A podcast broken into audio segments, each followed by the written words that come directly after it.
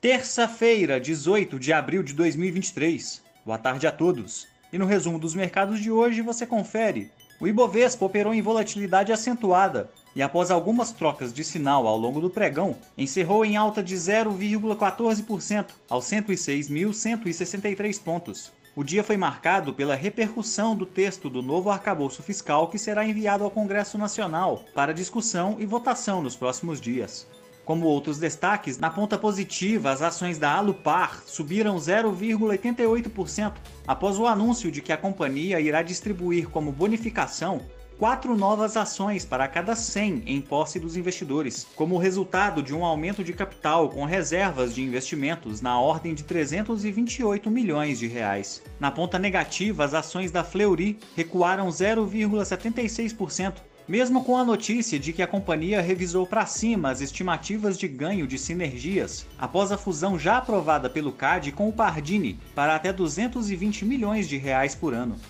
O dólar à vista às 17 horas estava cotado a R$ 4,98, em alta de 0,78%. No exterior, as bolsas asiáticas fecharam majoritariamente em alta, após o PIB chinês registrar expansão anual de 4,5%, superando previsões de analistas e ganhando força em relação ao avanço de 2,9% dos últimos três meses do ano passado. Por lá, o índice Xangai Composto avançou 0,23%, e no Japão, o índice Nikkei fechou em alta de 0,51%. As bolsas americanas e europeias apresentaram comportamentos mistos, em dia marcado por divulgações de balanços de grandes instituições financeiras, além do índice de expectativas econômicas da Alemanha, que recuou além do esperado no mês de abril. Após o fechamento dos pregões, estão sendo divulgados outros importantes balanços corporativos, como o de Netflix, United Airlines e Johnson Johnson. O índice Eurostock 600 avançou 0,35%.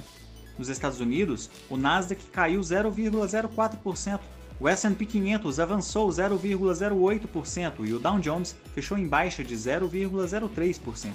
Somos do time de estratégia de investimentos do BB e diariamente estaremos aqui para passar o resumo dos mercados. Uma ótima noite a todos e até a próxima!